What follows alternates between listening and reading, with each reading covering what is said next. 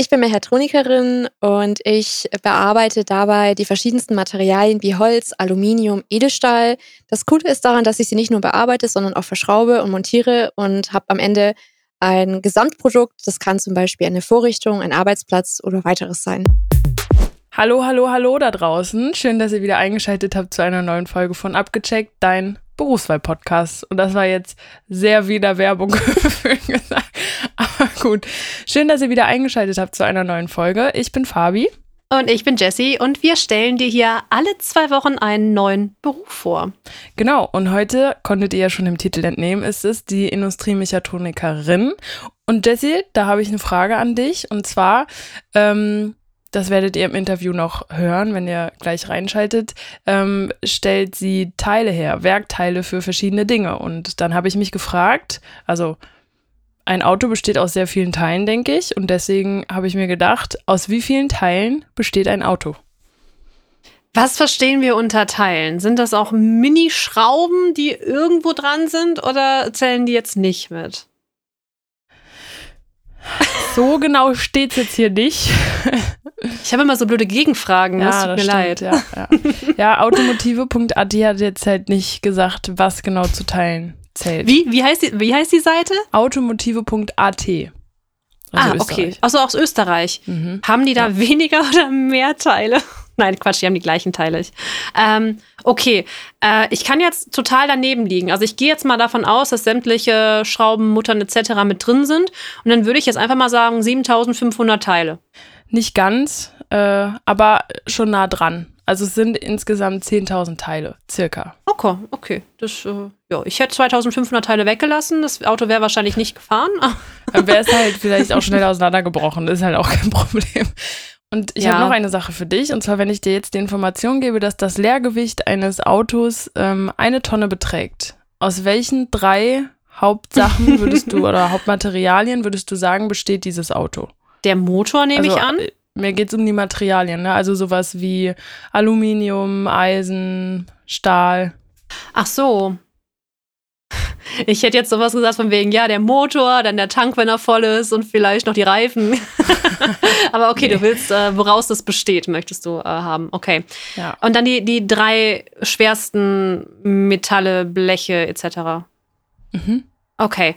Ähm, es muss ja irgendein Blech sein, ne? Es muss ja irgendein Blech sein. ähm, ich kenne mich überhaupt nicht aus. Also ich, ich wüsste jetzt, dass die Chemikerin das super beantworten könnte, ne? Aber ich bin da.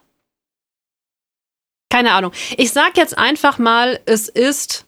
Ich hätte es fast Zink gesagt, aber es ist bestimmt Schwachsinn. Äh, Aluminium ist nicht schwer, glaube ich. Ähm, Stahl. Sehr gut, ja. Das Auto besteht zu 600 mit 600 Kilogramm aus Stahl. Boah. Und äh, danach kommt, oder also so sagt die Seite, 90 Kilogramm Aluminium und 10 Kilogramm Gusseisen. Eisen an sich ist zu Gusseisen, da wäre ich nicht ja, drauf gekommen. Ich auch nicht. Ich wäre auf keins von den ganzen Sachen gekommen, glaube ich. Aber reines Eisen an sich ist sehr weich und deswegen halt eher ungeeignet dafür. Deswegen wird dem ganzen Kohlenstoff entzogen und in verschiedenen, also dadurch gehärtet und dann in verschiedenen Stufen das quasi verarbeitet. Witzigerweise war ich letztens bei der Werksabholung meines Autos und habe das alles auch mal gesehen, wie sie das machen. Ob unsere Industriemechatronikerin vielleicht eines der 10.000 Teile herstellt oder nicht, das erfahrt ihr, wenn ihr jetzt in die Folge reinhört. Viel Spaß! Abgecheckt, dein Berufswahl-Podcast.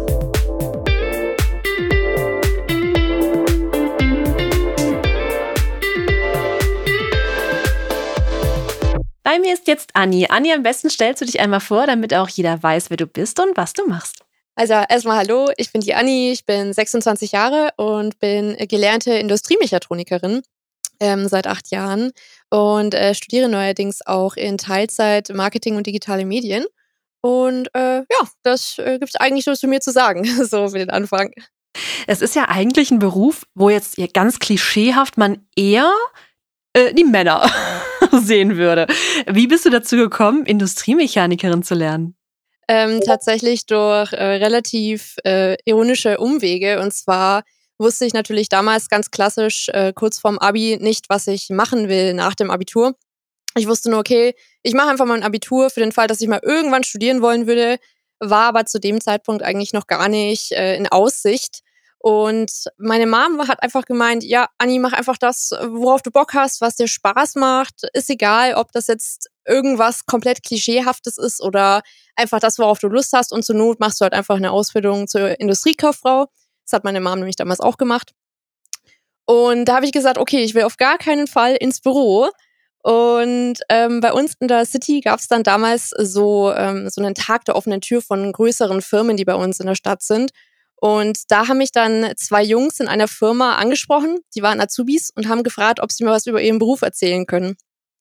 Und äh, ja, das waren dann die Zerspannungsmechaniker, die haben dann an so großen Maschinen gearbeitet, die sich dann äh, drehen und rotieren. Und ich habe gesagt, okay, das ist total cool, ich will unbedingt mehr darüber erfahren.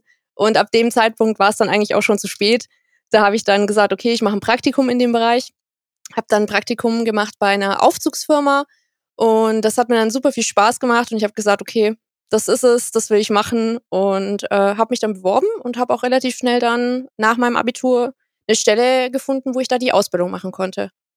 Also eigentlich kann man ja von einem großen, glücklichen Zufall sprechen, dass du den Beruf kennenlernen durftest. Total. Also wir waren damals 90 Mädels in der, ähm, in der Abiturklasse. Ich war auf einer Mädchenschule und ich glaube, ungefähr 60, 70 Mädels, die wussten einfach nicht, was sie machen wollten. Die haben gesagt, okay, sie studieren irgendwas, damit sie irgendwas einfach haben. Und nur ganz wenige, wo ich eben auch dabei war, wusste eben, dass ich nicht studieren will und dass ich halt eine Ausbildung machen will und auch noch in dem Bereich. Aber ich finde, auch in dem Alter ist es eh ein Riesenglück, wenn du überhaupt ansatzweise weißt, was du mal machen willst und das halt auch wirklich für längere Zeit und nicht nur für ein paar Jahre. Du sprichst mir aus der Seele. Genau deswegen machen wir diesen Podcast. Damit man auch mal so, ja, über den Tellerrand schaut, was für Berufe es eigentlich so gibt und nicht nur das, was man vielleicht aus dem Familien- oder Bekanntenkreis kennt. Ja, definitiv. Wie verläuft denn die Ausbildung, die du gemacht hast? Ähm, also sie war natürlich sehr anstrengend und auch sehr anspruchsvoll, kann man sich auch vorstellen als Frau in der Männerdomäne. Wir waren ähm, insgesamt 25 Berufsschüler und davon waren eben zwei Mädels.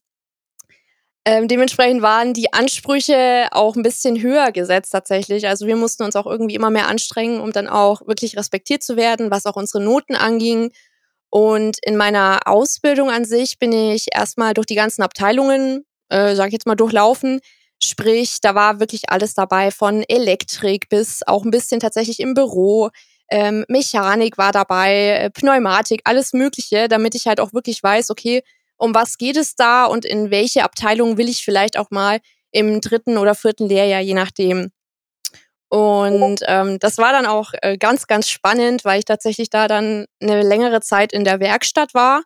Ähm, das ist quasi so eine Art Betriebsmittelbau und da macht man alles Mögliche. Man, ähm, ich an den, an den Fräsen, an den Drehbänken und man schraubt Sachen zusammen und ich habe ich hab das irgendwie total, total spannend gefunden, einfach irgendwas mit seinen eigenen Händen zu formen und dann auch das Resultat zu sehen. Und da habe ich gesagt, okay, da würde ich gerne meinen Fokus drauf legen. Da würde ich gerne öfters in der Abteilung sein. Jetzt würde mich, äh, bevor wir gleich weiter über die Tätigkeiten noch sprechen, interessieren. Du studierst ja jetzt in eine ganz andere Richtung. Wie kam genau. es dann dazu? Tatsächlich war das äh, ein Corona, äh, Corona-Kind, sage ich jetzt mal. Ähm, ich war in Kurzarbeit eine ganze Weile während der Corona-Zeit, einfach weil da die Auftragslage sehr schlecht bei uns in der Arbeit war und habe halt natürlich unfassbar viel Zeit auf einmal gehabt und ich habe schon immer gern gezockt und mich haben auch schon sehr viele Leute immer darauf angesprochen, hey Anni, äh, du zockst ja so gerne Sims, warum streamst du das nicht einfach mal? Und ähm, durch diese ganze Twitch-Szene, die dann da im Endeffekt dazu gekommen ist, ich meine, du weißt es ja selber, man muss ein Gewerbe anmelden, ähm, damit man überhaupt irgendwie auf Twitch ein bisschen Geld verdienen kann. Und ich habe gesagt, okay, ich will, wenn ich mich in dem Bereich mal weiterentwickle, ich wollte auch nie meinen Techniker oder so in meinem mechanischen Beruf machen, habe ich gesagt, dann ist das im Marketingbereich. Also im Endeffekt war tatsächlich dann Twitch auch der ausschlaggebende Punkt, warum ich dann äh, jetzt studiere. Und wie soll es denn nach dem Studium weitergehen? Wirst du dann in die ähm, Marketingrichtung gehen oder wirst du in deinem jetzigen gelernten Beruf bleiben? Ich würde super gern in ein Management, was bei uns in der Nähe ist, gehen, wenn das irgendwie möglich wäre, sprich also auch auf der anderen Seite sitzen und Menschen unterstützen und ihnen auch diese ganzen Sachen beibringen, die ich damals lernen musste, als ich angefangen habe mit der ganzen Marketing-Sache. Ich habe aber selber gesagt, wenn ich jetzt nicht unbedingt direkt in der Marketingbranche was finden sollte, was ja auch relativ unwahrscheinlich ist, dann habe ich ja immer noch meine Ausbildung und auch meine Arbeitserfahrung und dann wäre es auf jeden Fall auch eine Option, wieder zurück in meinen handwerklichen Beruf zu gehen. Und aktuell äh, arbeitest du aber in deinem Beruf und studierst gleichzeitig. Das habe ich richtig verstanden, oder? Genau, ich studiere in Teilzeit zwei Tage die Woche und die anderen Tage bin ich dann eben noch als Industriemechatroniker, quasi als Werkstudent immer noch in meiner alten Firma tätig. Ah, okay, das ist aber schön, dass die Firma das auch so flexibel äh, macht. Total. Also ich war neun Monate woanders, ich habe woanders auch noch gearbeitet, da war ich primär im Büro, aber da habe ich dann so einen Lagerkoller bekommen und dann hat sich durch Umwege dann noch die Möglichkeit ergeben, eben zurück in meine alte Firma zu gehen und auch noch in meiner Abteilung, in der ich damals war. Dementsprechend ist das jetzt super glücklich und also sehr praktisch. Und auch abwechslungsreich, wenn man zum einen natürlich was Praktisches machen kann und zum anderen dann äh, gleichzeitig studiert. Sehr schön. Total. Magst du uns mal einen äh, Arbeitstag von dir beschreiben? Also wie verläuft der? Womit fängst du an? Wann fängst du an? Äh, was sind so die ersten Tätigkeiten? Womit hörst du bei Feierabend auf? Also ich fange ähm, aktuell immer um 6 Uhr morgens an, quasi in der Frühschicht. Ich habe aber auch mal eine ganze Weile immer im Wechsel von Früh zu Spätschicht gearbeitet. Muss man mögen. Ich persönlich bin nicht ganz klar gekommen mit diesen Schichtwechsel-Sachen. Dementsprechend habe ich jetzt gesagt, okay, ich fange einfach jedes Mal um 6 Uhr morgens an es ist anstrengend, zu früh aufzustehen. Vor allem schlafe ich halt auch super gerne aus.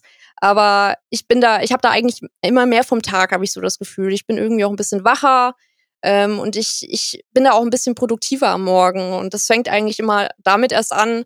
Wir stempeln um 6 Uhr morgens ein, dann geht's natürlich erstmal einen Kaffee trinken, ganz gemütlich.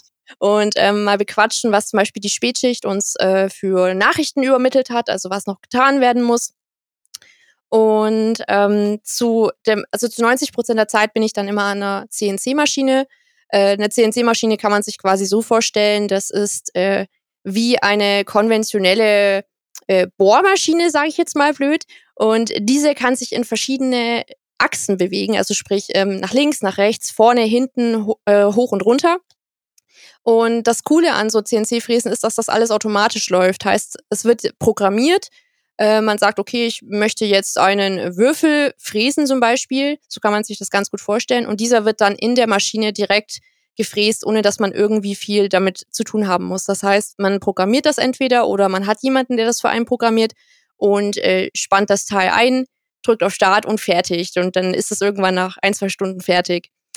Ähm, was ich auch immer ganz gerne mache, ist quasi der Schritt danach, je nachdem, was wir machen.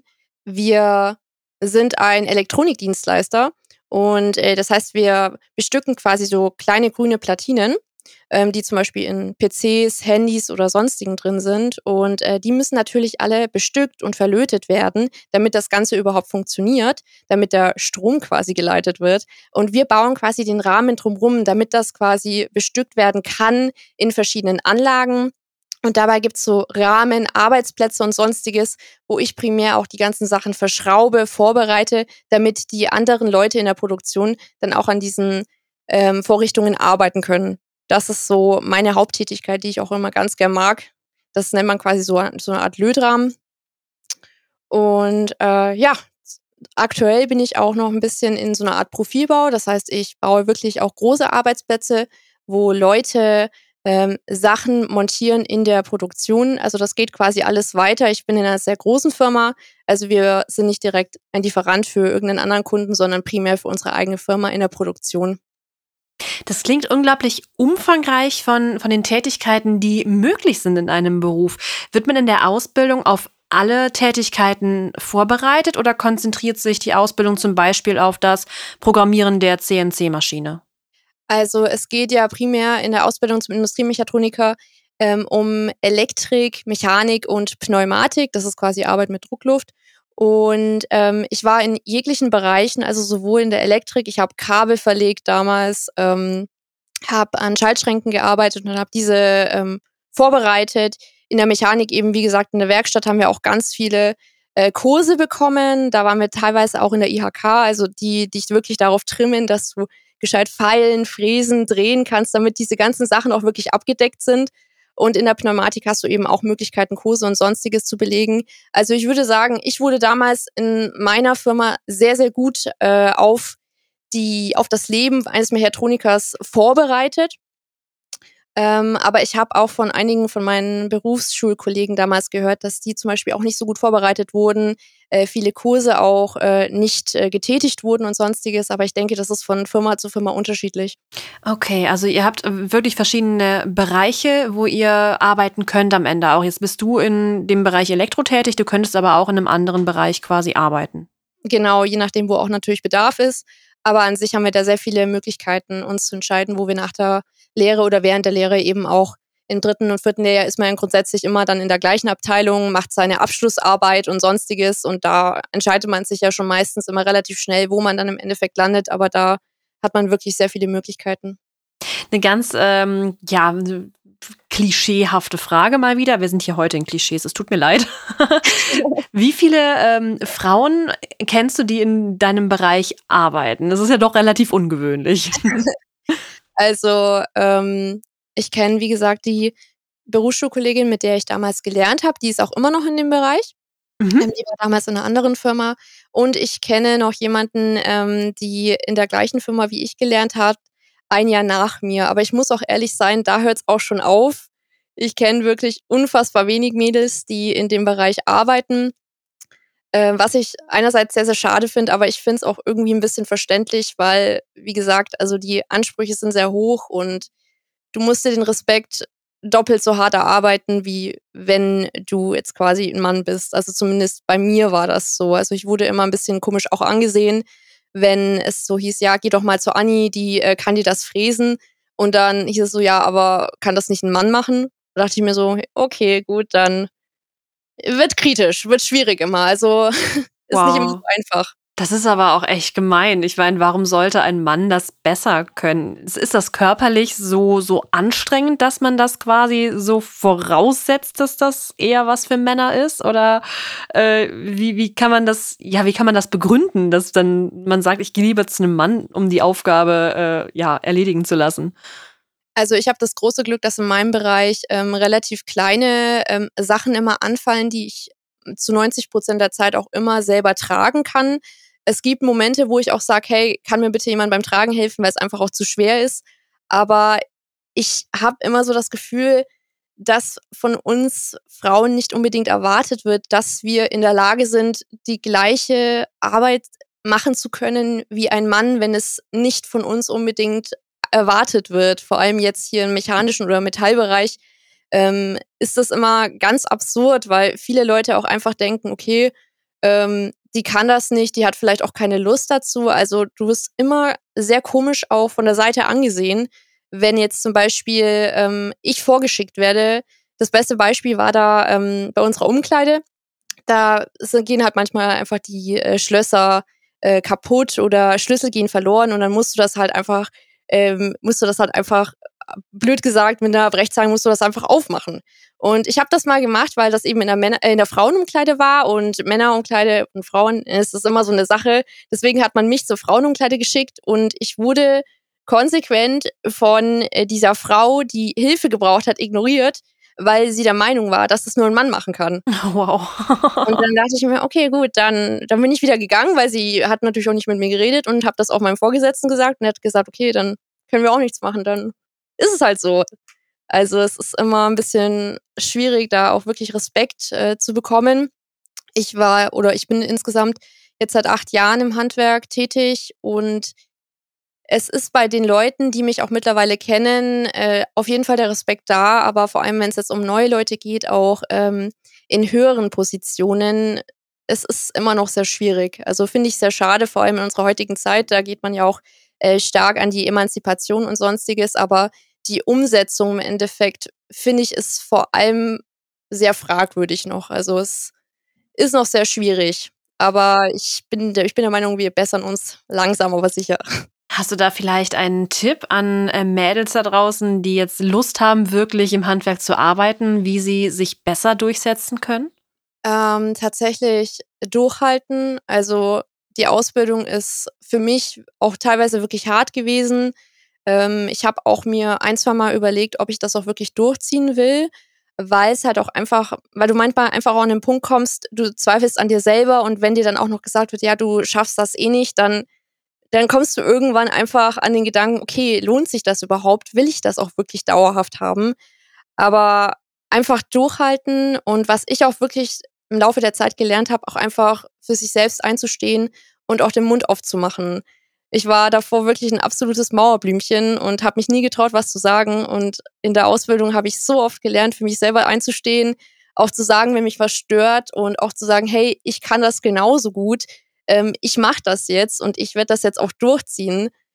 Ähm, deswegen, ich kann es jeder, jeder Frau nur empfehlen, wenn ihr ein bisschen Selbstbewusstsein auch entwickeln wollt, dann ist eigentlich sowas die ultimative Challenge, weil danach seid ihr wirklich, ich würde jetzt nicht sagen knallhart, aber ihr habt auf jeden Fall mehr Tough und ihr kommt besser durchs Leben. Ich finde das richtig klasse, was du für eine persönliche Entwicklung auch durch deinen äh, Beruf ähm, gemacht hast. Also wirklich, wirklich klasse. Du bist ein richtig großes Vorbild. Danke. Was würdest du denn sagen, was dir den meisten Spaß an deiner Arbeit macht?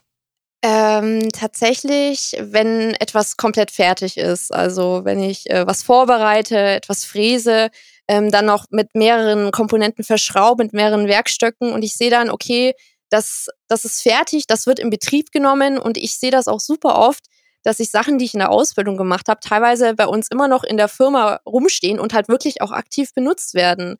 Und du läufst an diese Sache vorbei und denkst dir, hey, das habe ich gebaut und das, das funktioniert auch noch gut. Und das, das ist einfach schön zu sehen, wie du in der Firma mitwirkst, auch wenn das vielleicht die Leute nicht unbedingt wissen. Aber du siehst überall so Kleinigkeiten, wo du sagst, hey, das, das ist von mir, das habe ich damals gemacht. Und das gibt einem so ein gutes Gefühl, weil du ja auch mehr oder weniger dann den Leuten auch ein bisschen hilfst, indem du ihnen die Arbeit erleichterst, dir vielleicht noch bessere Sachen überlegst, wie kannst du effizienter, schneller besser arbeiten. Das ist einfach ein super schönes Gefühl zu sehen, was da alles so von dir gemacht wurde. Es ist einfach, ich habe sogar noch meine alten Werkstücke damals in der Ausbildung, meine ersten Drehteile, die sind halt super, super hässlich geworden und super schlecht, aber es ist einfach schön, die zu sehen, weil ich mir so denke, so, hey, das, das hast du gemacht, das ist mit deiner eigenen Hand entstanden. Gibt es im Gegenzug auch etwas, wo du sagst, boah, das mache ich überhaupt nicht gerne? Ähm, tatsächlich mag ich Flexen überhaupt nicht. Also da, da sprühen ja immer die Funken und alles Mögliche und das ist immer super risky auch teilweise. Du musst das, du musst das richtig festhalten. Das kann dir aus der Hand reißen. Ähm, du musst aufpassen wegen dem Funkenflug, weil es kann ja sein, dass auch irgendwas dann blöd gesagt äh, in Flammen stehen könnte rein theoretisch. Also vor allem so Sachen, wo ich weiß, okay, da ist das Risiko ein bisschen höher, dass ich mich verletzen könnte. Da bin ich immer ein bisschen vorsichtiger und da sage ich immer so, hm, da würde ich vielleicht äh, gerne äh, weiterreichen an meinen Kollegen, wenn es möglich wäre. ähm, ja, es ist halt einfach, es ist halt einfach auch ein bisschen ein riskanterer Job, als wenn du jetzt, sag ich jetzt mal, keine Ahnung, irgendwo an deinem Computer arbeitest und vielleicht den ganzen Tag äh, was eintippst. Aber das sind so Dinge, man muss einfach ein bisschen aufpassen und vor allem an Sägen oder an rotierenden äh, Gegenständen ist halt einfach das Risiko höher. Und ich bin da vorsichtig, aber mir hat damals mein Ausbilder immer gesagt, hab keine Angst vor der Maschine, aber hab Respekt. Und das fand ich, das war, war ganz, ganz treffend. Man muss einfach ein bisschen aufpassen, aber es lernt man auch mit der Zeit. Ist denn schon mal was passiert an der Maschine? Also dir schon mal passiert an der Mas äh, Maschine? Ähm, tatsächlich ja, ich war mal ein bisschen äh, unvorsichtig und ähm, habe an der Bohrmaschine mein Werkstück einfach nur festgehalten. Normalerweise spannt man das ja an den Schraubstock und hält den fest, weil der hat natürlich auch mehr Gewicht.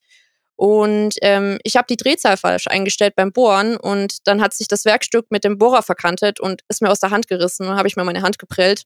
Autsch. Oh, ja, aber mir hätte auch viel, viel Schlimmeres passieren können. Also ich arbeite ja auch an den Sägen und da hätte zum Beispiel auch als blöd gesagt, mir da mal was rausreißen können und ich hätte mir einen Finger absägen können, hätte auch alles passieren können. Also ich bin tatsächlich eigentlich noch sehr glimpflich davon gekommen. Ähm, Schnittwunden sind natürlich auch mal üblich, das ist überhaupt gar kein Problem. Also da, da hättet man auch mit der Zeit ab, aber ich würde sagen, ja, die Handbrillen, das war eigentlich das Schlimmste, was mir bis jetzt passiert ist. Wenn ich durch unser Industriegebiet fahre, gibt es ganz, ganz viele Fabriken, wo vorne so ein Schild ist, unfallfrei seid. Habt ihr auch so ein Schild bei euch? Ähm, wir haben so, wir haben Vorschriften quasi, also dass man nur mit ähm, mit Arbeitssicherheitsschuhen reingehen kann oder mit, Schutzbrillen oder sonstiges. Aber ähm, wir haben solche Schilder, also mit irgendwie unfallfrei oder sonstiges nicht. Wir haben aber ganz viele ähm, Schilder von, wie heißt denn das von? Äh, Berufsgenossenschaft, das war's, Entschuldigung. Die, Die habe ich schon mal gehört. genau, ähm, die quasi immer dazu plädiert, ja, aufzupassen, äh, vor allem an rotierenden und offenen Maschinen. Ähm, und dann zeigen sie immer so ein paar Abschreckbilder und sonstiges, was da alles hätte passieren können.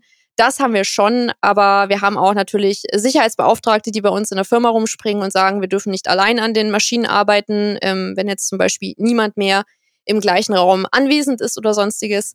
Aber wir sind da ein bisschen abgehärteter, glaube ich schon, würde ich sagen. Ja, aber es ist natürlich immer schön, wenn jemand noch drauf guckt, dass alles äh, sicherer ist, als, äh, als man es vielleicht annimmt. Ja, definitiv. Wir kommen jetzt zu unserer neuen Kategorie, dem äh, Jobverhör. Und dafür haben wir uns ein paar vorurteilbehaftete Fragen ausgedacht, die äh, du jetzt gerne ehrlich beantworten darfst.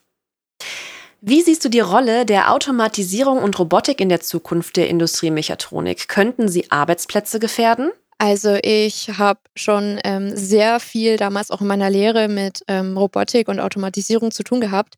Und natürlich ist es primär dafür da, die Arbeit zu erleichtern und eventuell auch zu beschleunigen, was jetzt äh, mit Menschenhand nicht unbedingt möglich ist. Ich verstehe aber auch die äh, Bedenken dabei. Es gibt aber dazu einfach viel zu viele Prozesse, die einfach auch noch eine Menschenhand erfordern, ähm, das beste Beispiel ist auch bei uns in der Arbeit. Wir ähm, haben ja ganz viele Programme, die länger laufen, aber es muss ja jemand starten. Es muss jemand gewisse Einstellungen tätigen, die von Werkstück zu Werkstück unterschiedlich sind. Ich denke, es ist auf jeden Fall möglich, einige Arbeitsplätze komplett ähm, zu streichen, aber dabei werden wiederum viel mehr neue Arbeitsplätze geschaffen, die die ganze Vorarbeit dafür erstmal benötigen, um einen, äh, um einen Prozess komplett zu automatisieren. Also ich denke, das, was es auch streicht, ähm, schafft auch wiederum neue Arbeitsplätze, die man sich davor nie hätte vorstellen können, dass man das überhaupt irgendwann mal braucht. Glaubst du, dass die Industriemechatronikindustrie genug für den Umweltschutz tut? Wie könnte sie nachhaltiger werden? Also es gibt verschiedene, ähm, ich sage jetzt mal, Prozesse bei uns auch in der Arbeit, die den Umweltschutz sehr ernst nehmen. Das fängt natürlich bei so, ich sage jetzt mal, normalen Dingen an, wie Mülltrennung ganz klar. Bei uns arbeiten wir auch viel mit Kühlschmiermittel, was natürlich auch nicht ins Grundwasser geraten darf. Wir arbeiten da auch mit speziellen Behältern. Wir müssen auch wirklich genau achten, wie zum Beispiel Späne getrennt werden. Ähm, also wir achten auch wirklich sehr stark auf ähm, die Mülltrennung, sage ich jetzt mal, weil wir produzieren ja einfach extrem viel und extrem umweltschädlichen Müll. Wir können natürlich auch nicht beeinflussen, was mit dem Müll danach passiert. Sobald wir den in unsere Entsorgungsfirmen weitergegeben haben, haben wir darauf leider keinen Einfluss. Aber es gibt mittlerweile auch so viele Voraussetzungen und äh, auch Audits, die auch wirklich dann dauerhaft gewährleisten, dass wir das Beste für den Umweltschutz getan haben.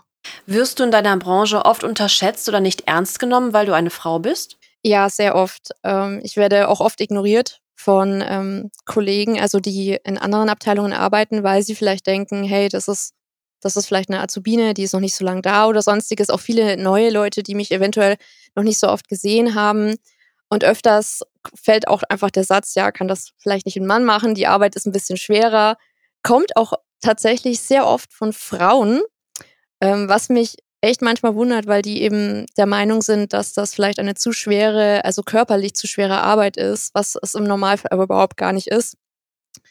Man muss sich auf jeden Fall mehr beweisen als die Männer, aber das Schöne ist halt, die Leute, die mich schon länger kennen und schon auch länger mit mir zu tun hatten, dass die das auch wertschätzen und ich habe das Gefühl auch ein bisschen mehr manchmal wertschätzen als, ähm, sage ich jetzt mal, die Männer.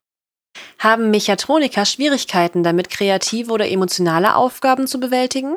Natürlich ist es bei uns ähm, viel mehr technisch und auch logisch als jemand, der zum Beispiel äh, mit Menschen zu tun hat oder ähm, ich sage jetzt mal Webdesigner oder sonstiges ist.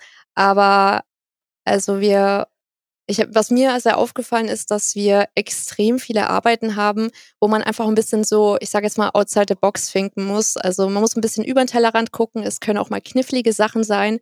Und die bringen mich manchmal auf, ich würde schon fast behaupten, auf sehr kreative Ideen, die jetzt in dem normalen, üblichen Prozess von, von CNC-Fräsen, wo man einfach nur stupide ein Programm starten muss, sehr abweichen. Also es kann auch viel ähm, drankommen, was jetzt zum Beispiel auch im Prototypenbau unterwegs ist. Und da muss man einfach ein bisschen testen, ein bisschen probieren. Und das, das regt meine Kreativität schon sehr stark an. Und nichtsdestotrotz, unabhängig auch von den ganzen Bearbeitungsprozessen, die wir haben, müssen wir natürlich auch mit den Leuten umgehen können, die diese ganzen Sachen auch anfordern, also sprich quasi auch Kunden. Und wir haben dementsprechend auch natürlich, äh, ich sage jetzt mal, menschlichen Kontakt in der Arbeit, den wir auch irgendwie zu handeln haben. Ähm, was auch nicht immer so ganz einfach ist. Aber ähm, es ist auf jeden Fall nicht nur dieses stupide, ja, ich drücke einen Knopf, lasse das Programm laufen und ähm, muss im Endeffekt mich überhaupt nicht mental anstrengen. Die Arbeit als Industriemechatronikerin ist doch sicher mit sehr viel Schmutz und Lärm verbunden, oder? Ja, definitiv. Ähm, ich sehe das immer ganz gern an meinen Fingernägeln, weil ich komme nach Hause, ich wasche meine Hände die ganze Zeit und ich habe manchmal immer noch Dreck unter den Fingernägeln. Ähm, ist für mich nicht schlimm, ich habe mich dran gewöhnt.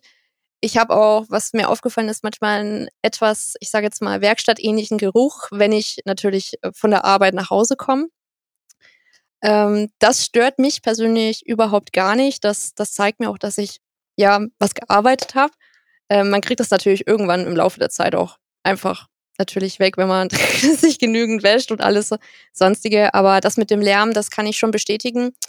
Ähm, vor allem, wenn man eben auch an den Maschinen permanent arbeitet. Es ist natürlich einfach lauter als in einem Büro, das ist ganz klar. Es gibt aber natürlich auch viele Arbeiten, wo es jetzt nicht ganz so laut ist, wenn man mal was äh, verschraubt, wenn man was montiert, wo man nicht unbedingt äh, mit rotierenden Maschinen oder sonstiges arbeiten muss. Man muss sich dran gewöhnen, denke ich mal, aber ähm, es ist auf jeden Fall jetzt nicht so ein störender Faktor, der einen abschrecken sollte. Vielen lieben Dank, dass du dich unseren Fragen gestellt hast. Du hast das wunderbar gemacht und ich glaube, wir haben noch einen besseren Einblick in deinen Beruf dadurch bekommen. Dankeschön. Jetzt geht es ja auch immer darum, um sich selbst weiterzuentwickeln und vielleicht äh, weiterzukommen im Job oder im Leben. Ähm, jetzt bist du ja schon im Studium und machst noch was ganz anderes. Aber gibt es in deinem Job auch noch Weiterbildungsmöglichkeiten? Also bei mir gibt es die Möglichkeit, äh, natürlich einen Techniker zu machen. Das ist dann eher so ein bisschen theoretischer. Oder den Meister ähm, in Metall- oder Elektroverarbeitung, je nachdem, wo man eben in welche Richtung man gehen will, machen zu können. Als Meister hat man eben die Möglichkeit, dann ähm, als Abteilungsleiter irgendwo ähm, ein kleines Team unter sich zu haben, sonstiges. Es gibt aber auch als Techniker die Möglichkeit, dann in ein Büro zu gehen, zu programmieren oder einfach eben ähm, so eine Art Vorarbeiter auch zu sein. Aber das war tatsächlich für mich irgendwie nie so eine Option.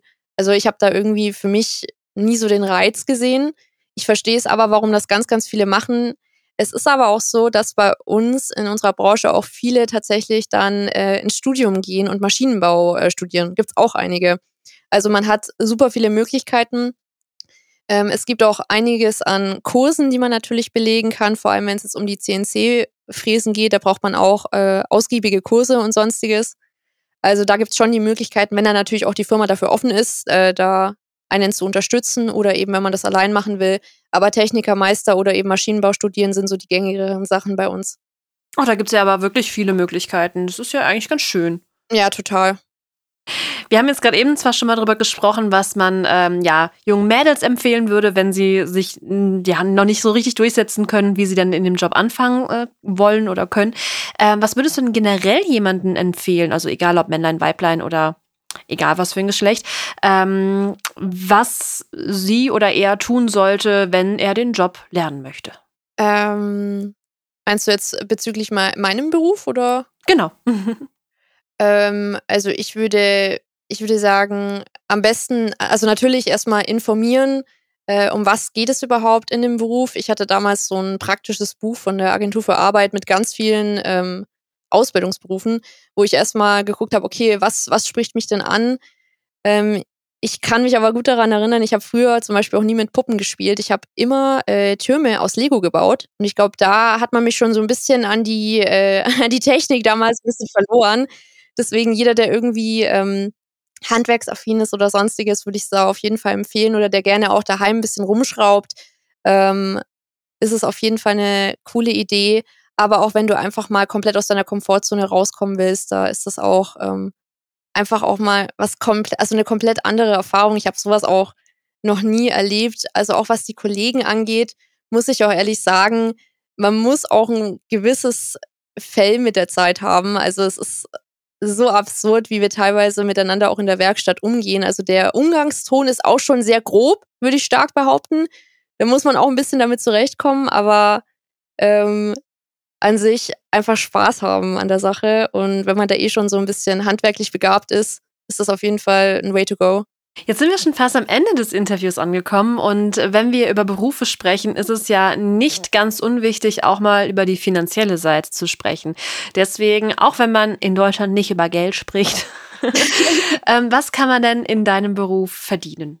Also ich habe damals als Azubi äh, tatsächlich relativ gut verdient und war im letzten Lehrjahr dann bei über äh, 1000 äh, Euro. Ähm, also halt wirklich knapp an der Grenze. Aber also als Azubi hast du auch schon relativ gut Geld verdient. Und man muss halt auch wirklich gestehen, dass äh, Mechatroniker sehr, sehr gut bezahlt werden. Vor allem, wenn man dann eben auch noch in einer Gewerkschaft ist oder sonstiges, kann man da ja auch wirklich extrem gute, ähm, extrem gut Geld verdienen, auch für relativ wenig äh, Stunden, also meinetwegen auch für 35 Stunden. Ich hatte damals, ähm, also ich bin in einer Firma, wo ähm, ich in keiner Gewerkschaft bin, aber das ist auch äh, gar nicht so schlimm weil, ähm, also ich, ich weiß nicht, soll ich sagen, wie viel ich da mal verdient habe? Oder? Wenn du möchtest, gerne. also ich habe damals ähm, mit Spätschichtzulagen und allem Möglichen habe ich um die 2800 Euro brutto bekommen. Das ist aber tatsächlich für meinen Bereich relativ wenig. Also man kann da auch locker auf die, also auf locker 1000 Euro mehr kommen. Ähm, das ist definitiv möglich. Ich wage zu behaupten, dass man bis zu 4000 Euro brutto auch bei uns kommen kann ähm, also in unserem Bereich, wenn man auch ein bisschen mehr Erfahrung hat ähm, und eben auch, man muss aber auch damit rechnen, dass es auch wirklich sein kann, dass man eben auch in diese Früh-, Spät-, Nachtschicht-Szenerie äh, kommt, je nachdem, je nachdem auch welch, nach, in welcher Firma man kommt. Aber ähm, damit muss man halt klarkommen. Also je nachdem, wenn man natürlich auch in Nachtschicht permanent arbeitet, bekommt man natürlich auch noch mehr Geld. Aber ich bin der Meinung, dass es auch nicht wirklich immer ums Geld geht. I mean, wir sind acht Stunden in der Arbeit, das ist ein Drittel vom Tag. Und da soll es ja einem auch primär Spaß machen und nicht nur ums Geld gehen. So ist es, Geld allein macht nicht glücklich. Definitiv. Ich danke dir ganz, ganz herzlich, Anni, dass du dir heute die Zeit genommen hast, hier mit mir über deinen Beruf zu sprechen. Wir sind am Ende angekommen und am Ende überlassen wir immer unseren Gästen das letzte Wort. Das heißt, ich verabschiede mich an der Stelle und bedanke mich nochmal ganz herzlich. Und dann hast du, ja, das letzte Wort. Erstmal vielen lieben Dank, dass ich dabei sein durfte. Danke für die wunderbare Möglichkeit.